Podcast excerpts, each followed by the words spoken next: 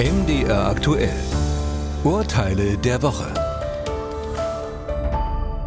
Stacy Strauchel ist Schülerin, 13 Jahre alt und während der Corona-Pandemie, genau wie ihre Mitschülerinnen und Mitschüler, auf Online-Unterricht von zu Hause angewiesen. Wie üblich nimmt sie auch an diesem Tag daran teil, will aus dem Regal ein Buch holen und stolpert.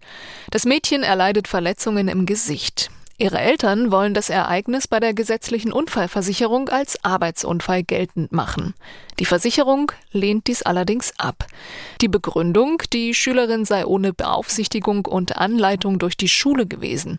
Kameras und Mikrofone seien ausgeschaltet gewesen.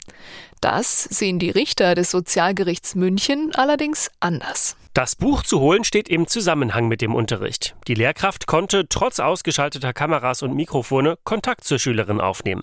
Außerdem hat der Gesetzgeber die Vorschriften zur Unfallversicherung geändert, sodass die Arbeit im Homeoffice nun in gleicher Weise versichert ist wie die Arbeit im Betrieb vor Ort. Ein Unfall beim Online-Unterricht gilt als Arbeitsunfall.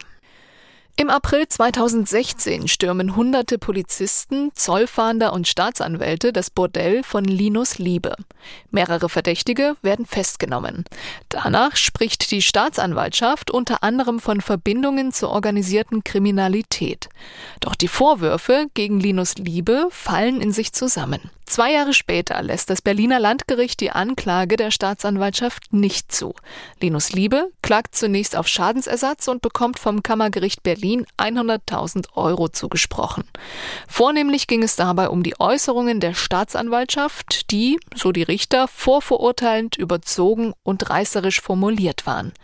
Im Rahmen des Vorfalls von 2016 gab es aber noch ein weiteres Verfahren, das nun beendet wurde. Bordellbetreiber Linus Liebe forderte außerdem Entschädigung für die Zeit in der Untersuchungshaft. Der Kläger einigte sich nun mit dem Land Berlin auf einen Vergleich. Er erhält eine formelle Entschuldigung und 250.000 Euro Schadenersatz. Linus Liebe will 100.000 Euro davon einem guten Zweck zukommen lassen. Im dritten Fall geht es um den Tod des Anselm Angejahrt bzw. um dessen Erbe. Seine Ehefrau Andrea Angejahrt gibt nach dessen Ableben beim Nachlassgericht ein Testament ab, das die Eheleute gegenseitig zum Alleinerben einsetzt. Es ist von ihr handschriftlich verfasst und von beiden Eheleuten unterschrieben. Tochter Agnes einziges Kind des verstorbenen Mannes, klagt und verlangt, die Ehefrau für erbunwürdig zu erklären.